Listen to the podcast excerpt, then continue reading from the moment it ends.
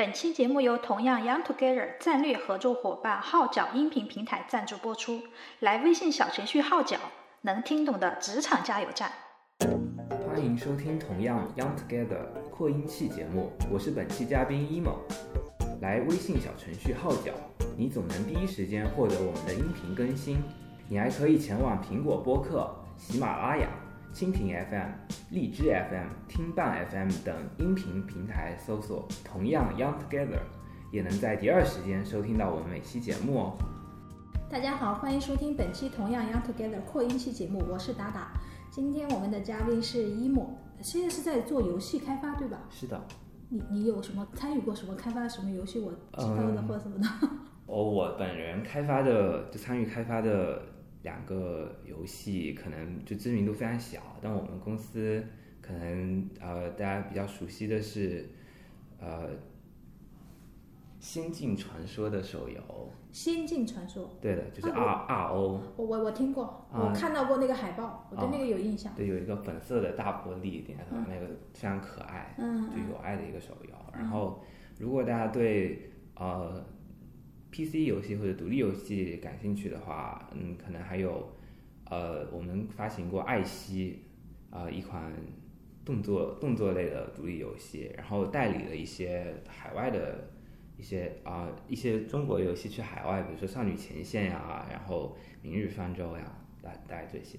你是因为爱爱游戏才会去学习怎么制作游戏，还是什么？啊，是的，就是嗯、大学的时候，我大学读的是通信工程的专业，然后如果就正是正常的同学，或者是我我大一大二的计划是做一个程序员，但是就大二大三差不多，我开始就是自己在宿舍啊反省自己未来的规划，然后我觉得我对于一个是我对于游戏是特别的喜爱，另外一个是我本身虽然说我程序写的还挺好的，但是我实际上并不是特别喜欢钻研那些就非常深刻的，就是就是解决一样一一个一个问题，然后拿起工具箱去做一个工程师一样的角色，然后我反而会去啊喜欢一些音乐、舞蹈啊、电影啊这些偏艺术表现的东西，然后我觉得游戏也是一个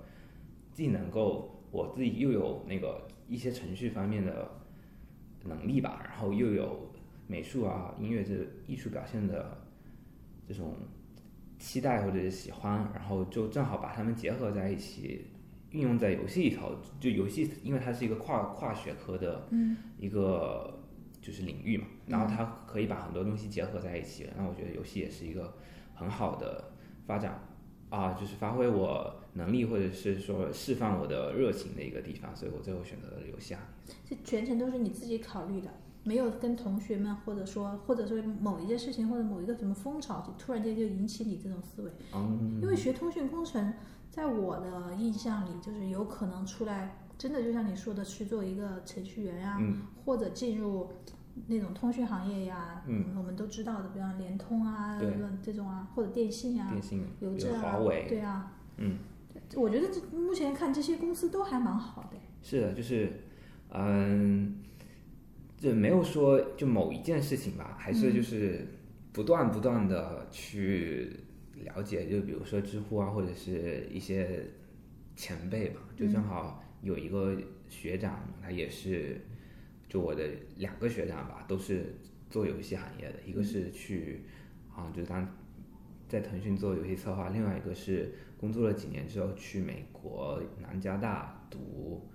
读那个游戏的行业，然后他们一些经历或者是什么样的，让我就是慢慢的对他感兴趣，然后并且去呃去了解，然后最后做的这个决定，然后确实是说通信，就通信其实这个工作呃就是这个学科呢，呃，它确实如果说正式来说，就是去做就是移动啊、电信这些去发展信号这一方方面的。但是，就我的同学，就正好我同学最近都是研究生毕业嘛，就我本科那些同学，如果他们读研究生的话，嗯，那我们我自己看下来，全班可能就为数不多的两三个会去做通信工程的本本行业，嗯就大部分还是会去转其他方向，比如说呃最多的肯定是程序员嘛，一个是相相关行业，另外一个是工资高。然后我其实也是就是也是从通信工程这个不太大家都不太喜欢的，就是行业里头转出来。那我转的是还是我比较偏自己喜欢的游戏策划。嗯，其实班班上很多同学，绝大部分都没有做通信这一块。就不能说是就是百分百的是对口的，可能是就稍微转了一个小弯，我可能是转了一个比较大的弯。那你跟你一样的这种多吗？你们班上同学或者嗯，同年级的？有去比如说做老师的，嗯，就是嗯去新东方或者类似的这种机构做老师的，这个还挺多的。做什么老师去新东方？啊、就是你是教编那个那那就是比如小学、初中的那数学啊、英语啊类类似的这种，然后还有去银行的，还有呃比较多的还是去物理互联网公司哎，我怎么觉得你这个大学专业好像学的都是硬技能？啊，硬技能是的，就是这个你说要转的多嘛呃？对啊，就是可以转好多方向，而且都是你们学的是硬知识，出去马上就能运用的，那这倒好好找工作的感觉。那是是就是，但是找这些东西，就是传统行业不太吃香嘛，就是像是老的，比如说机械工程啊，什么什么工程，嗯，就是上一上一前面十几二十年吧，可能如果它是发展基础行业的话，这块是比较吃香的。但是现在你在这就互联网比较就是比较发达，然后这一类就是在互联网上面，不管是你在互联网开网课啊，还是你做一个产品经理，做 app 啊，或者是微信的公众号这些的东西，一个是时代的潮流在这里，另外一个确实工资会高一点，所以大家会偏向转互联网这一块的东西。嗯那你当时大学选这个专业是你自己选的，还是你父母帮你选的？嗯，是调剂过来的。啊，那你第第一志愿是什么？第一志愿是心理学，那你就是喜欢心理学、哲学这些东西了。那确实还是有一点兴趣的。然后，那确实游戏做游戏策划嘛，我们要设计一款游戏，我们要怎么抓住玩家的心，它有很大一块，就是也是要啊、呃考验，也不是考验吧，就是学会懂得捉摸玩家的心理。呃我觉得最后还是和我一开始的选择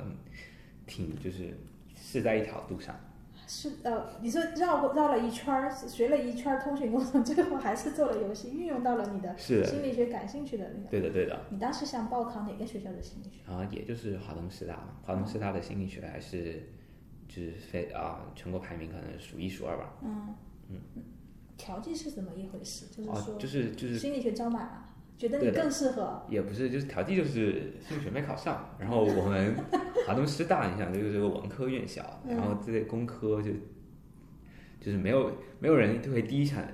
第一个想法是我要去一个师范大学去读计算机或者是通信，然后这个所以通信是华东师大比较分数低的，然后我就最后调剂我是。一开始有六个六个那个志愿，就六个可以选六个专业嘛。我可能是前面五个专业都没有选上，然后前面四个专业没有选上，我是第五个到了通信工程。嗯，嗯，然后我现在想，我其实我更好的话会是第六个专业，第六个专业就是计算机。通讯工程跟计算机有差别吗？啊、通通信像刚才说，通信会去研究信号上面那些东西，计算机的话就是就是百分之八九十都是就是我计算机写写程序什么的。通信的话，我可能啊就非常的难受，然后去研究就是手机的信号是在呃那个不管是电线啊，就是信号啊大气中是怎么 WiFi 是怎么传播的啊、嗯啊，这个 很有趣啊，在山上是怎么传播的？对，然后如果真实的去做后面的工作，可能去去搭那个，搭那个铁架子，对对对，这个我知道山顶上的那种铁架子牵线嗯都是要人人力去搭的，好像嗯是。嗯嗯，对，这个就比较太硬太工科了，啊，对，实际操作啊，就真正的工程人员，嗯，好像你你个子也不太适合去做那个。不好意思，是是我不太行，这呃，不是，这确实就是，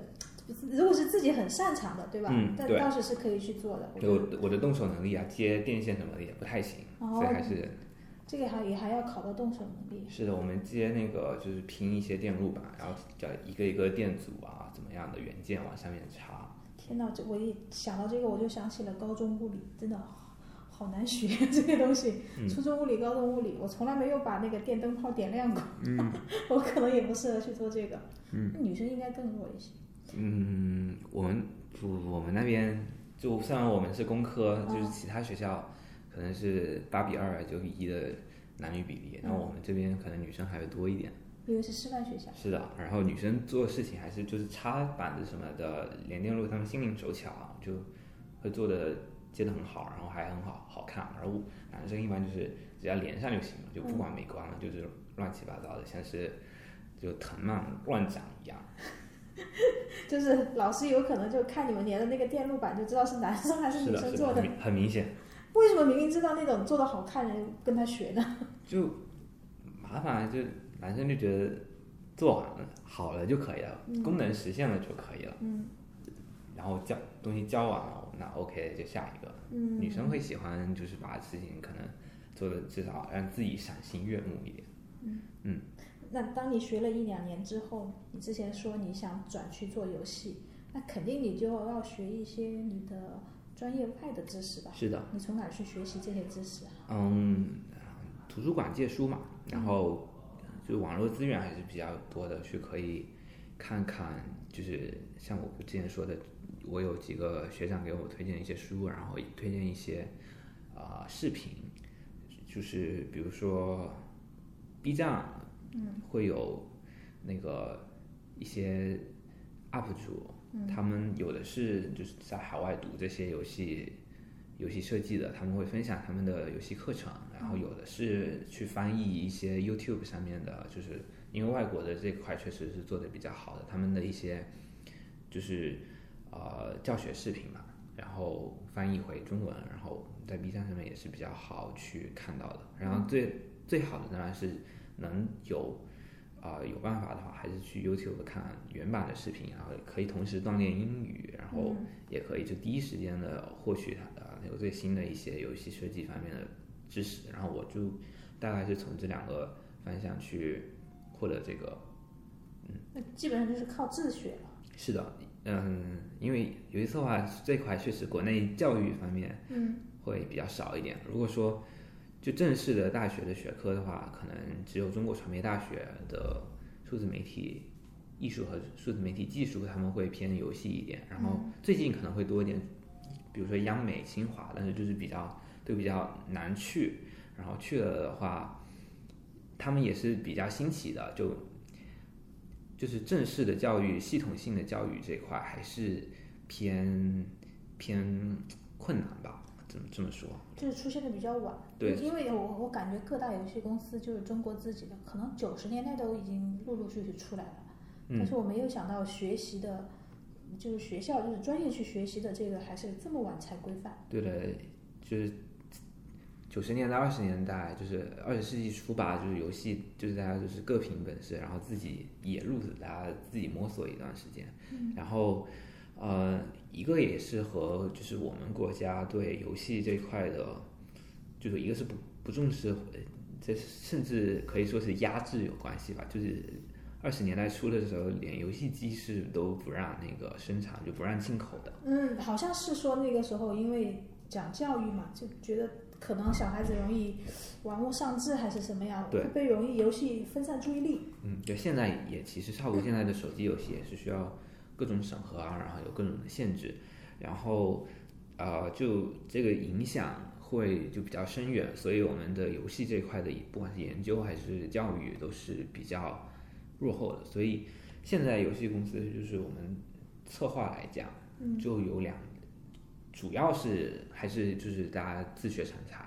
也不是说成才吧，就是自学，但大家都不一定成才。然后另外一块就最近比较多的，就是一些大公司，比如说腾讯吧、网易那些会去啊、比如说最主要是美国，因为美国的那个游戏策划就是美游戏设计专业，就有一有一部分中国同学最近都去那边去读，然后然后啊、然后再把他们招回来。嗯，对，这个是最近的一些比较大的趋势。就如果说，就是大家有想想要去，嗯，做进行进入游戏策划行业，然后你又比较有时间的话，可以去看一下这个路子，在大三、大四的时候可以去准备一下，去啊、就是美国或者是英国的游戏设计院校去进修一个研究生会比较好。嗯 这个其实就是要自己去，然后学成了之后才可能会被你之前说的那些大厂招回来，是的，而不是说大厂有一些什么内部培训啊，或者说定向培训这种。嗯，大厂的内部培训有是有是会有，但是会就是比较少吧，就最多可能给你一个一两周，说我们就是大家一开始进来，大家可能做一个小的小项目，或者是我们稍微学一下比较基础的和大家合作的一些技能。嗯，就大的系统性还是需要去就是海外进修吧。嗯，就感觉还是国外比较强。对，你你你自己呢？你到了大三、大四要实习的时候，嗯，那你是去通讯 公司还是那我我大三的时候？我大三的时候就是去去了一家就是日本的公司的日本在上海的公司，然后做的一个啊、就二次元相关的游戏，然后实习了差不多三四个月，嗯，然后到大四的时候，嗯，大四的时候也是去一家那家怎么说一个小的工作室，他们氛围很好，然后就做做一些就是篮球运动相关的游戏，然后我在里头可能是负责写 AI，就是就是队友会怎么动，然后这个写 AI 又是和我通信工程之前学的一些那个数字啊，就是程序思维上方面的很契合嘛，所以在这边做的挺好。写 AI 就是说是规划运动路线还是什么？对的就是比方说你他的动作、他的肢体那种是要靠代码写出来的吗？哦，动作那些是不是的？就是举个例子，打篮球，我们就是做篮球的，篮球里头会有很多战术，嗯，比如说，呃，最简单的一个叫挡拆，就我不知道你知不知道，就是有一个我们在运球，然后有一个会一个叫一个队友过来帮我挡住，对，他会这样子的，他会双手举起来拦住或者干嘛，或者是这样把你拦住的那种。不我的队友就是有一个人反手我，那么我的队友会帮我在我的行进路线上把那个反手我的人挡住。哦，然后这是一个最简单的一个，我就是我写的事情就是在什么时候，比如我按下一个键，那么就会有一个队友来帮我走到这个地方，帮我挡住他。这是一个最简单的。那么复杂一点的话，可能就五个人，我摁一个键，五个人要怎么跑，然后跑出一个空位，然后我可以把这个战术传过去，把球给传过去，然后那我。那我可不可以这么理解？就是说打游戏的人，比方说在玩这个篮球游戏的人，他觉得是他自己在控制这些人做这些运动，事实上是你在背后写出了这些嗯，可能性的运动轨迹。是的，这个其其实他的选择是很有限的，不像他的脑子里所想想所想的自己那么无敌。呃，有两种吧，一种是我帮他，就是就是我给他弄好集成好一个战术，这个战术就叫做就叫做呃双挡拆，就两个人让我挡拆，那么他摁一下，他队友就这么执行，这个是比较死的。那么还有灵活一点的是什么呀？就我什么什么按键都不用按，我的队友会怎么样？我的防守队员会对我做什么动作？这个是游戏就是自带，你都不用去，你就你就其实就是在在对抗或者是熟悉这些 AI。嗯，等于说我们就是给他塑造他的队友应该是怎么样的，他的敌人应该是怎么样这一部分。就感觉很强哎，就像一个排兵布阵的一个，嗯，对的，嗯就是就是等于说我们给他们塑造了一些，就他们的队友或者对手吧，然后他们的挑战或者他们的帮助也是给等于是我们给他提供的，嗯，然后他就在里头，就我们给他的这些空间啊，或者是工具人吧，然后在里头和工具人配合，然后和对抗我们给他的假想敌。我突然间有一种想法，我觉得做游戏的人比玩游戏的人要聪明，是因为他想到了玩游戏的人会采取什么策略，在这个时候遇到这个对手，嗯或者遇到这种球的时候，嗯，对吧？你要把所有可能性基本上都要抢到，想到，其实是是这样的，就是，嗯、怎么说呢？就是做游戏的人嘛，要照顾 玩游戏的人的游戏的人智商，比如说智商嘛，就是要照顾，要么是我给你出一个题，但是我这个题想要让你解出来，让你觉得聪明，但嗯实际上其实说点大大言不惭的话，嗯确实会，就是肯定要在你之上，在你的想法之上，我才能给你出一个出一道你能够舒服的解开它的题目。哎，我好像 get 到做游戏的乐趣在哪儿了。我以前不知道你们做游戏是为了什么，是的，就是因为我觉得会很枯燥，会很累。嗯，其实做游戏也是就是做游戏的人和对玩家之间的一种交流。嗯玩家去玩这个游戏，我也是如果说我觉得我比你聪明，那么其实也就是说我等一下我一下就懂了你这个意思啊，你这个提出的太简单了。嗯这个是一一种就不是面对面，那我们通过游戏这个媒介来进行的一种比拼吧，或者就是对话。智力的比拼，嗯，怎么办？就是玩家们，我觉得绝大部分玩家还没有意识到这件事情，那玩家可能只是我这种局外人突然间发现这个了。你不跟我讲，我也想不到这一点。玩家会想说我玩的舒服就好了，可能就不会去想背后是怎么样的。嗯，就像最近比较火的，我们那个办公室同事们都在玩什么动森啊那些，嗯在我看来就是一些很简单的行为模式，嗯可能他还没有模拟人生，可能里面的那种动作多呀或者什么的，嗯但是他们就玩的很有趣。嗯，动物之森和模拟人生就也有一点相似，他们就对应的对应的一部分玩家，那些玩家就是喜欢在自己的天地里头去，呃，打造一些东西，然后去有一个自己第二个人生，然后又喜欢和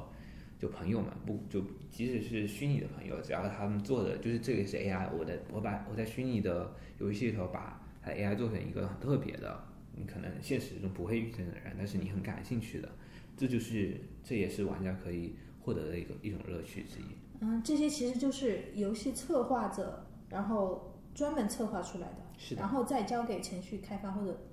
后面做 AI 还是做什么写代码还是怎么对策划执行。对策划的事情就基本上是把所有的设计部分去做了，然后程序和程序就基本算是一个工具人，就是你只要把我策划案里头的东西实现出来就可以了。嗯，那美术的话，美术呃对程序啊、策划也会给给一部分东西给美术，美术的话呃参考就是。不同时期会有不同的自由度吧。前期的话，我们可能会在摸索我们这个游戏可能需要一个怎么样的、怎么样的一个色调，或者是怎么样一个风格。比如说《动物之森》和《模拟人生》就是一个，都实际上说是模拟，都是模拟的一个人生嘛，但是一个是很可爱的，一个是很写实的。这个是前期可能啊美术需要去定夺的一个尺度。然后到后期的话，比如说我们定好了这个东西，那么后期的话，美术也会逐渐成为一个工具人。就是我就比如说我在呃《动物之森》里头，我要新加一个 NPC，就是一个人物，那么风格可能就是这样的，一些元素的话，我会给我会给你。有时候比如说我想要一只可爱的大熊猫的女生，那么你的范范围其实就很小了，风格就定了，你只要把这个东西做的八九不离十。当然，当然，它的工作量也会呃减少，比前期的探索，它只要完成就好了。然后主要的话还是策划，就是给出所有的，就不是所有百分之八九十的那个想法设定。当然，最好的是他们能做到尽量的完完备，然后让程序执行起来的话，就是看着就知道我就要我就要做什么。然后每处看的话，我就知道我要画成什么样，而不会就是重复的非常多。我要去问你一下，它是大的小熊猫呢，还是小的的大熊熊猫？就类似于 这个点还蛮好笑的。那你在实习的时候，那你就会有人带你吗？还是说你一上就是交给你这个写 AI 的这个任务，你就可以完成？啊，这个还是就是游戏方面经验还是非常重要的，就一定是你进入一个就一个行业啊，就是一个项目的话，嗯，这个项目会已经有，如果是已经有那个，就一般大家一开进去都是一个已经半半完成，就是进行到一半的项目，然后它项目一定是有它自己的一个积累过程，积累了很多东西的，所以就不管是呃我这个项目是怎么走流程，我要先写什么东西，然后写在哪里这这部分，然后然后像比如说 AI 也是，AI 也不是我从从底层就开始，我要开始定它怎么走路，就走路这一块也是程序员弄好了，哦，然后他可能是判断的方式，就如果这个人在这里他怎么样，这个人在这里他怎么样，这些底层的东西都是程序已经会搭好了，那么我们就要先学习我们他们已经做好的一些工具，然后再把它们给组合起来。就前面肯定是要先学习的，嗯，然后换每个项目都是一样的，就是，但是那你做的东西越多，你了解的就越多，那你上手的越就会越快。就学习时间就会缩短。是的，嗯，那你实习的时候有工资吗？他们会给啊，游戏实习的这种那还就一百，呃，大三的好像是就一百二吧，然后大大四一百五，就差不多是每天按天算。那一个星期要求你去实习几天？嗯，至少三天嘛。三天，对，自己加班吗？嗯，实习生偶偶尔加偶尔加班吧，这个还是就是看工工作，对，就是我不是说不是说每天都要硬性的要求，就我现在待过差不多三个公司吧，呃两前面两个都是实习的，那么大家其实还是都比较像的，就是不会说要硬性的要求你去加班，但是大家还是会比较倾向于留的晚一点。嗯。嗯。感觉是好像是一个感觉要留的晚一点。嗯，有的是这样，有的是其实很多人在公司和在家里其实没有什么差，在公司这就是我接触到的、了解到的游戏行业工作者的问题。他是说他们下班之后也没有私生活，所以就宁愿选择在公司加班。为什么会这样啊？就是也不一定就在公司加班，在公司待着，你可以就是比如说到晚上八九点了，我其实没有很多任务了，但我就可以在公司，因为其实我们就也不是我们，就是很多同事都是没有很多其他的朋友可以这样，我们下班之后聚聚，但是朋友还是大多数就是同事，我们隔壁的，我们可以一起在一起打一个 DOTA 或者王者荣耀啊，或者我们开黑，大家一起下个炉石自走棋或者是怎么样。你们是不需要这些更多的社交活动吗？还是说就觉得嗯跟同事之间交往已经可以满足了？就因为我很好奇，你们就是好多就是待在你们公司那块区域，基本上不出来。嗯，是的，就是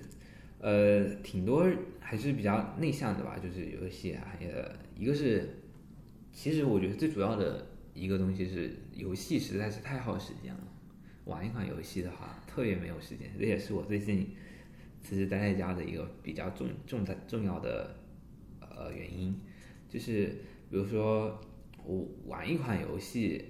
可能要需要二三十个小时，你分配到一周，如果想一一周在二十个小时内解决它，我每天要玩三个小时，嗯，那我每天怎么去分配？就是我下班之后三个小时，就每天晚上也就差不多三个小时的时间。那么我想要一周内玩一款游戏，那么我可能这一周就没有不需要有其他的其他的那个活动了。对于一莫你们这种游戏本身属于游戏行业的工作者来说，是不是玩不同的游戏就算是生活娱乐的一部分？其实分的得不太清楚，它到底是属于工作还是属于生活？是的，因为你们要去感觉像是在接触一些业务。但是反过来来说，我们是因为喜欢玩游戏才进入这个，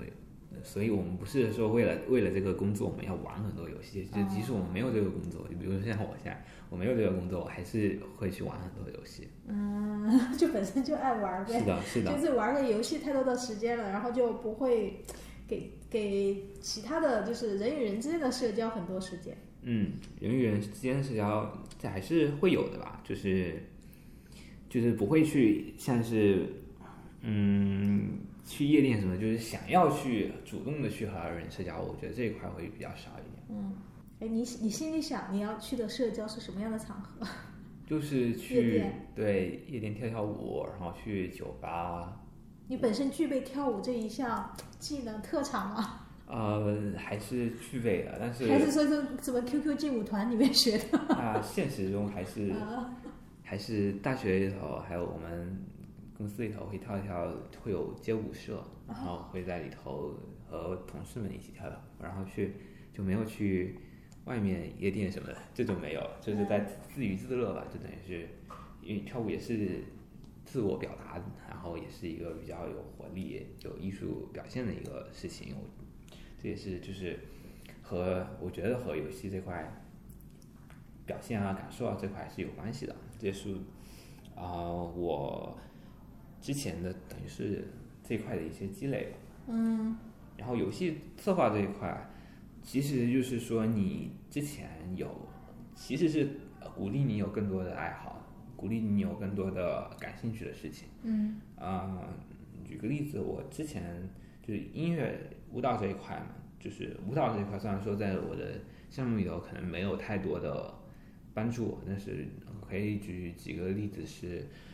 如果你会擅长一些舞蹈，那么你游戏里头舞蹈相关的要素，你可以去很很容易的去上手，那么那么那么公司也就会倾向于把这一块交给你去做。举个例子，再举个例子，比如说《王者荣耀》里头的会有一些就玩家就是英雄吧，会有一些动作，他出场动作倒是带一点舞蹈风的那种对。，也是，比如说在游戏里头，我要去嘲讽你，那么他们可能会有一个表情，那么表情就可以让你很很贱啊，很骚啊，就是去挑挑挑衅对方，嗯，那也会放入很多的舞蹈元素，还有像是 Fortnite，嗯，叫做堡垒之夜，最近啊、之前挺火的一款，也是卡通风格的渐渐的一个游戏，它里头的很多就舞蹈动作都在里头，然后 YouTube 上面也有很多很多玩家去学习这一头的游戏里头的这些舞蹈，那么这一块就很，如果你会舞蹈的话，那你这一块就很好的去做。另外一块我自己实际上是啊、有参与到的，就是我之前可能对音乐方面会有有有点关系，然后然后我们游戏里头的话说啊、比较大块的是策划、程序和美术，然后那音乐这块其实也是一个比较大块，但是大家会比较忽忽视，然后也比较比较少去弄它。然后我们项目组也没有音乐这一块。然后之前的我们一个新的游戏，呃，一开始的话，所有的音乐音效，因为我之前有接触过，比较擅长，那么这一块就是完全由我来去做，然后去联系外面的。然后实际上在我的工作过程中遇到的一个起到真正帮助，就是我之前是对音乐这块稍微有一点了解吧，比较擅长。是自己爱好，听了很多音乐。嗯，爱好，然后写过一两首歌，你还是原创，我真的，哎，你你还是就是独立创作人吗？这个叫？还还行吧。哎，感觉你们真的很多才多艺耶。你的歌有发表吗？发在什么平台上吗？呃有网易云音乐吧，大家感兴趣的话可以去网易云音乐搜索。叫什么名字？你可以介绍一下。团队团队的名字叫 Rainbow 计划，嗯，嗯，已经发了三三张四四张专辑了吧？专辑四张，还不是一首哎。呃，如果你们有听过一个歌手叫雷雨欣，好像我有印象。对，唱《纪念》在那个嗯嗯中国好歌曲还是怎么样的？嗯，纪念是那个那个那个谁的歌。时间一转眼就过去了三年。好的，然后我会记下来对，这是。我们的一个团队，他是我的学妹。嗯好，这个就是红回归正题。然后我们就是在我们游戏里头的话，我们一款新的游戏，然后大家做的差不多，做做做 demo 的时候，程序美术都做的差不多的时候，然后发现没有音乐，然后这个音乐就让我来就是全权负责吧。然后我去外面去联系外包的，因为我们自己也没有嘛，外包的那个音效公司，嗯，然后他们来负责制作一些音效，然后我去跟他们接洽音效和音乐的这方面。那后后来的话，我们就公司还是注意到这一块，然后自己成立了一个那个音响音乐的团队，然后我就这块我就失业了。但是但是不管怎么说，就是你有越多的，因为还是说游戏是一个跨专业的一个领域啊，你游戏策划的话，可能要把它照顾的，就是越详尽越好。所以你有越多的爱好或者是技能的话，你越能在这里头找到你的发挥空间。嗯，那平时真的要真的没有时间谈恋爱交女朋友，因为你又要玩游戏，又要工作，然后也还要深耕自己的爱好、爱好和计划，啊没准哪一天还得要用到。是的嗯，就我们谈恋爱也是一项技能呀。我们同事其实 养是成类的游戏难道不香吗？养成类游戏是，但是是吧？但是二次元妹妹们二次元的老。婆还是摸不到的呀。OK，你是一个直男。就是我们同事还是，如果有女朋友的话，大多数还是就是从学生时期就是、嗯就是同学下来的，就后面在就是进公司就是工作之后找的还是比较少。我我发现真的是这样，我身边好几个朋友都是这样。嗯，就如果你大学毕业的时候没有女朋友，进了游戏公司还是没有。他们经常跟我讲的一句话就是：如果我大学的时候没有谈恋爱，我现在就不可能结婚。我也是单身，没有老婆，没有老公。是的，所以大家抓紧一下在校在校的美好的生活啊！哎，那你大学的时候有这个觉悟吗？啊有啊，你其实你现在是是有女朋友还是已经结婚了？呃嗯有女朋友，啊，一周见几次面啊？一周他我们就如果他不上学的话，就还是就就住在我这边了。上学的话，他就是周末可能见一下。还在上学，你真的是对着学妹下手。没有，他读了他读了研究生了，我没有读，他现在是学历比我高。嗯，那你毕业之后就是实习啊，你就发现自己其实做游戏还真的蛮擅长的，对吧？对的，然后毕业之后，当时脑子里有想我要进入哪些哪些公司，要什么什么团队牛逼的，就讲讲几个业内比较牛的，嗯那大家都想去的。那肯定腾讯、网易啊，最主要的这两个应该最大的，然后，嗯，工资最高，就啊工作嘛，一开始实话，对，对，就大学大学毕业肯定是想要，因为就是起点和会差的比较多。我我面试过几个公司吧，然后最便宜的有五千的，就是一个小团队，然后然后就一个，然后我之前那个实习在 AI 那个，我很喜欢那个也是比较小的一个工作室，那个环境我是很喜欢，但是最后也开的不高，只能开到七千。嗯，然后所以如果大家能够去游戏策划行业的话，我会都还是比较推荐去大公司吧。一个是大厂，对大公司，对大大厂，一个是他的工资可以拿拿比较高吧。你看，如果五千的话，大厂可能会给你开到一万。这刚毕业的话，五千和一万还是差的比较多的，就是感觉抢人很狠呢，这样是的，基本上都落不到什么小公司、小团队。是的。然后那个找五千的那个也是说他之前那个人去了一个大厂，然后就是实习的实习的人去了一个大厂，所以他需要再招一个。但是我觉得五千实在是好难招人呀。嗯。然后最近字节就是抖音的他们母公司字节这一块也是招非常多的人、人来做这个游戏行业的。嗯。啊，所以这块确实抢人会抢的比较多吧，还是一个比较比较活跃的一个产业。你投了腾讯，你接到他们的面试了吗？嗯，对，就是这块可能是我能力不足吧。我是在群面、群体面试，就是十几个人，有也有可能是我的交流能力会比较差一点。这一块啊、就没有过那一块的面试。他问你什么问题，你还记得吗？呃，不是问问题，它是一个小像小组讨论一样的形式，就是我们来一起来去解决一些事情，可能和游戏相关，也有可能和游戏没有关系，主要是看你和那个其他人配合啊，或者是统筹啊，有没有眼力见吧，他们做这种事情，就不像程序员，我还是这时候我就会比较羡慕程序员的面试，程序员的面试就给你出道题，然后问你一些问题，然后就很简单，我就很喜欢这种面试。呃，突然间来一个这种，哎，不知道要干嘛的，也不知道观察者到底是在考核你哪项标准，是的。你这就有点找不到标准。对，然后我之前还有去一个比较大的公司，叫巨人网络。嗯，巨人网络他们的面试我就很很喜欢，他就是给你出五分钟之内给你一个做做一个马里奥的关卡。嗯，就马里奥，不管是你最近的奥德赛还是以前的那种，就最。对，就采访力都可以。你做一个关卡出来，然后给你阐述，然后给你问你一些你玩的游戏的一些问题，就是 DOTA 为什么 DOTA 和英雄联盟为什么有不同的设计，他们的设计都针对怎么样的目标？嗯，就这种我就觉得很舒服，然后那个面试我就过了，但是和 HR 的聊天我就又聊不上来了。HR 问你什么？我就那时候吧，还是不知道，就那时候特特别紧张，就整个人都在抖，声音声音说话都在抖，然后就和 HR 聊的不是很很舒服，然后整个人就就我坐的一个那个就那可以转的椅子，然后就在整个人就在这就是左摇右晃，然后紧张。是的，非常紧张。那是是我第一次正式参加那个呃招聘，嗯，但是这个公司因为前面的那个面试，我还是就觉得非常好啊，就是给我留下了非常好的印象。嗯虽然最后也没去成，对吧？是的，那最后进入的那家公司，你又经过了什么样的面试？嗯，这家面试就一个是还是比较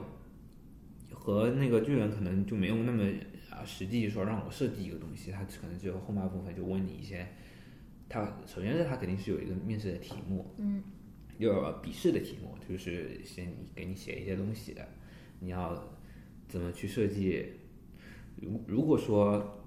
绿巨人和美国队长在进行一场比赛，那你可能会给他们设计两个技能，然后一个场景是怎么样的，然后说或者是你最近喜欢哪些游戏，我在玩哪些游戏，他们有什么优缺点，这些都是一个一些比较基本的，对基本的那个设计呃就面试题嘛，嗯，然后可以如果要想去尝试游戏策划的话，可以去自己时不时的会思考一些这些千奇百怪的问题，说不定面试的时候就会用上。嗯，然后就是差不多这些东西。然后，呃，那时候我正好也也可以说运气吧，就我正好在玩一些设计，就平面设计类的游戏。然后，呃，呃这个项目组也是正在做这块游戏，然后这个比较契合。然后问了一些问题呢，我也是就是这是因为因为有玩嘛，也有思考过，然后就比较顺利的进去了。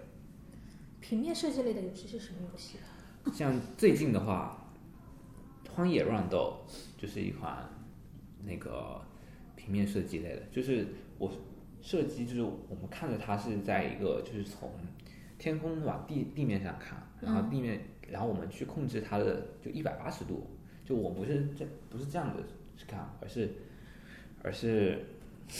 还是通过瞄准镜、狙击镜看，还是？是这个东西用描述的话，就是很难描述，不是很难描述，因为我会想象不到，有点。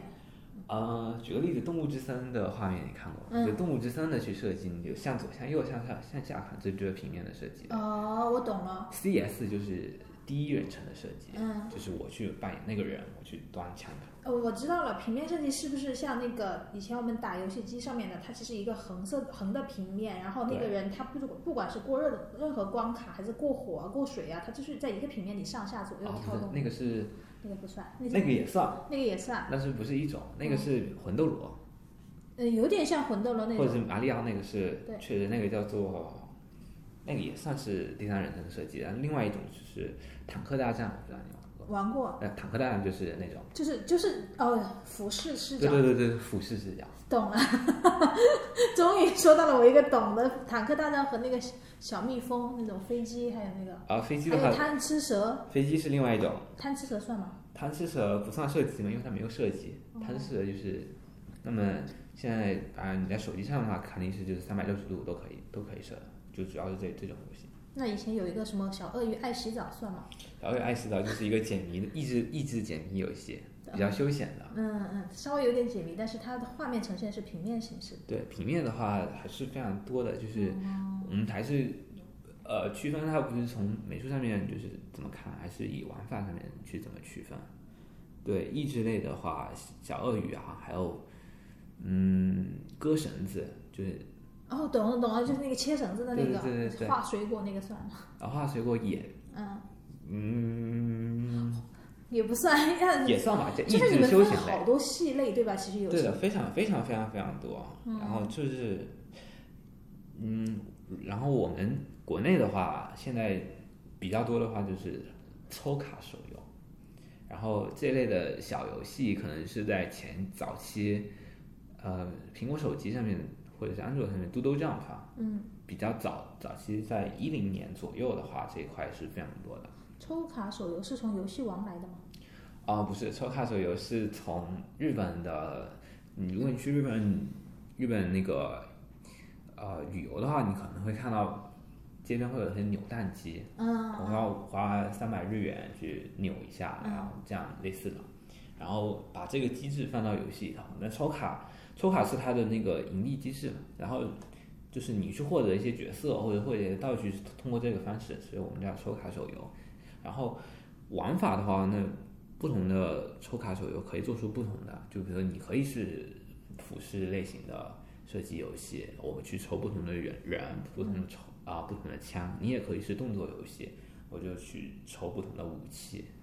它其实就满足人的一种收集癖吧？你这样是的，是的，啊，他就是什么想什么角色都想要，什么武器都想要，对的，就什么衣服都想要。对，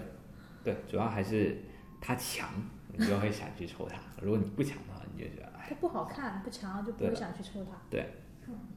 那你进入了那家公司之后，他当时给你开的最开始的那个月薪是多少？嗯，也就八九千嘛，你满意吗？你当时不太满意，你觉得还是低了？对，稍微低了。我是秋招的时候，秋招的时候就也不太顺利吧，就大厂都没有去，所以我在后面是在春招的时候选了这个公公司，嗯也没有太多更好的选择。但实际上，其实这个公司就除了它的起薪低，后面还是它的涨薪的幅度还是比较大的，每年会给它涨了一两千比较多，所以到后面一两年了之后的话，嗯，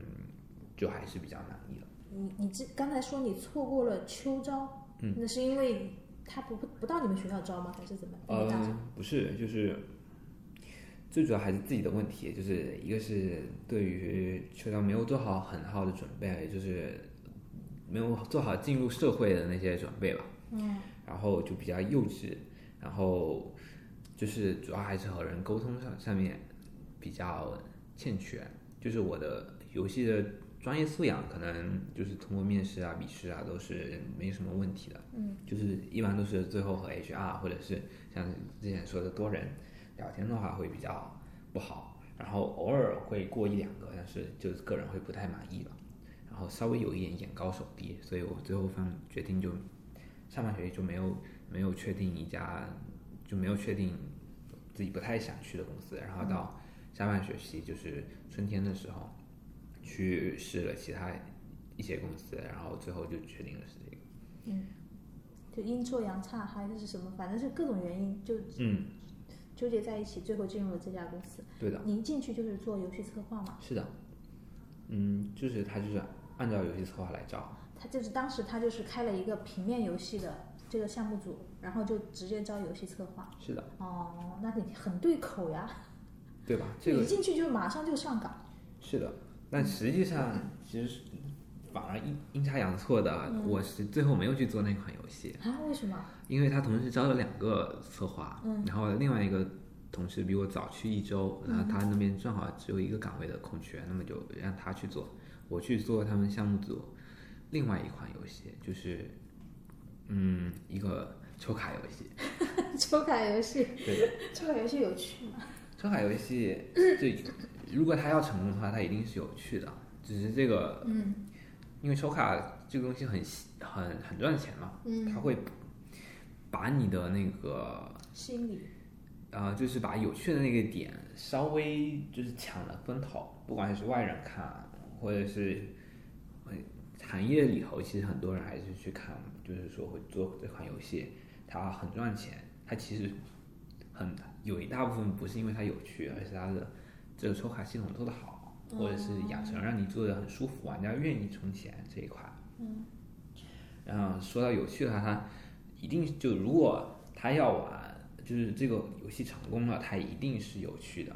但是对于他就不能说他是，如果他赚一千万的游戏和赚两百万的游戏，哪个有趣，并不是一千万的游戏就一定有趣。哦，懂了，还是后面的设计可能流程更让人更舒服，对的，或者说它它的的故事更好，它的包装更好，画面更精美。对的，或者是就是愿意让你充钱，他照顾玩家照顾照顾好，嗯，它有可能背景音乐就是让你听得很舒服。嗯嗯，但是他们肯定至少都是有趣的。嗯，那就是有趣不是决定游戏知名度或者营收的最重要的标准，而是以各个各个标准的结合在一起。对的，现在现在的话，主要是有两个原因吧，一个是，一个是就是有趣这一块是因人而异的，一个很小众的游戏它可能很有趣，但是它不会被大众所接受。嗯，就是比如说像我们刚才说玩一个自走棋很策略下，那么可能很多大部分的轻度的玩家或者是女生玩家就不会去就不会去玩，但是它实际上很有趣。那么女生和和轻度玩家最最看重的是什么？一定是好看。对我就会，我我现在你让我选自走棋和奇迹暖暖，我肯定选奇迹暖暖，对的，所以因为衣服好看。对，所以就是在游戏上面，现在可能我自己觉得的趋势是不是趋势吧？我现状可能是这样的：你有一个比较有趣的内核就足够了，不用把它做的特别特别花功夫。那花功夫的地方主要是在两个地方，一个是美术上面，美术上一定是要让他们觉得很，一个是很吸引人，就我一看到这个游戏，或者我看到别人在玩，那么我马上就能吸引到我。嗯，另外一个就是刚才说的，就是把照顾好玩家，就是让他能够舒服的留在这个游戏里头，或者是舒服的让他能够掏出自己的钱 包来。对，让玩家或者就像你之前说的，让玩家觉得自己很聪明，算是一个点，让他觉得自己就可以懒懒的在这里面什么都不做也能活得很好，也是一个点。是的，如果他很懒，但是他破产活不下去，那就那就可能某些玩家就会拒绝玩这种游戏。对的，甚至来说，让你觉得你充了钱，然后觉得你赚了，你赚了这个对，这个是很就是很很重要的有有有，我觉得那个呃那个什么。王者荣耀应该就是这种游戏，啊。就你充了钱，你买了一个皮肤，然后你用那个皮肤去赢了，嗯或者是你的排名上升了，你觉得你赚了。嗯，一个是你展示出来了，你玩了这个皮，买了这个皮肤，你展示出来了，你有你的成就感，你的炫耀感。说我我和你不同，你就是一个普通的皮肤，对然，后我又是一个金光璀璨的史诗皮肤，然后孙尚香对吧？对我一看出来拉风。对我一看我就比你高贵的多，这我已经满足了。那这时候已经达到了一个很很基础的一个商品的价值啊，就是我值得了。嗯但是更胜一步是什么呢？更胜一步是给你发一个，就是你怎怎么样怎么样达到了一个达到了一个小的成就吧，然后他会给你一个奖励，一个奖励，你可以拿它去充个钱，就是说可，我比如说我这个东西，你拿到这个奖励之后，给你打打个两折三折，然后你这时候你就要我我充这这时候给他买一个这个，那等于是赚了百分之，给我打了两折，那么我买它，我等等于就赚了那个八折的钱，然后你就特别的舒服。这就和淘宝双十一类似的事情，虽然说我用不到，但是它打折了，那我就很开心。那你们是不是做游戏的人很讨厌非人民币玩家？那不是，不是吗？就遇到我这种就是打什么游戏都不充钱的人，你们那不是，就是，嗯，分两块说吧。就游戏策划，纯粹的游戏策划，就我我比较偏向这个，我是不太关心玩家的充值的。啊，我我确实就只想做有有有意思的事情，嗯这块就不太关心。但是可能项目管理啊，或者是运营，或者是老大，肯定要看营收的。那他们肯定就是想去拉拉，就是免费玩家嗯第一次入坑。嗯然后，然后说到，如果从整体上面来看的话，那么免费玩家其实占百分之八九十，照顾这个照顾免费玩家是一定是一个非常重要的事情，嗯。就一定是玩玩家设计就是游戏设计一定是要让免费玩家是能够玩下去，并且玩的比较舒服的，那么他们才有潜力去付费。就是如果你免费我玩的不舒服，我可能充一下，我觉得我舒服了，但是我这个东西是不不能长久的，就是说让你玩的很开心、心甘情愿，给你打赏一下。然后我，有闲钱啊，或者是快乐，对，玩了这一个月，我充了六块钱，充就少？我我我真的不是这么想的，我觉得就是现在，就是就连那个，就连那个很简单的那些，就是类似于大家来找茬。或者是那个游戏，他就要求你，他只能免费给你玩两关，你想在扩大地图玩第三关的时候，他就要求你充 a 钱。我当时就觉得，我就是不充，我就是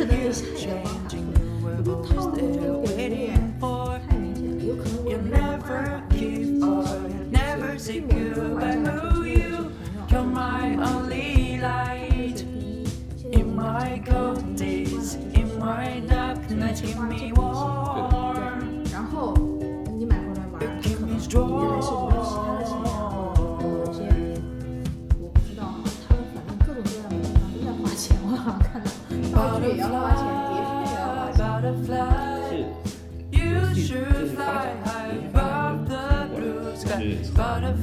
能那个时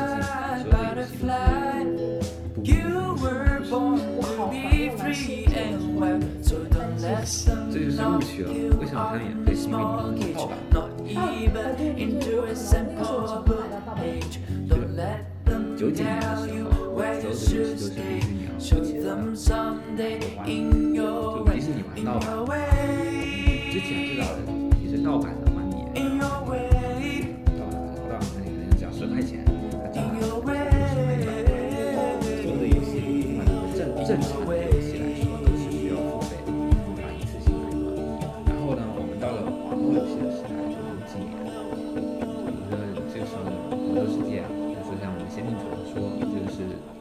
端游的话，都是点卡收费的，或者是有的是有的是你买了一次性，你可以走连玩，大多数还是点卡一一小时六毛钱这样，然后直到了征途，然后年末生岛类似的这种网络游戏出来，也包括盗版的游戏，然后不会，然后给他们游戏就是免费嘛。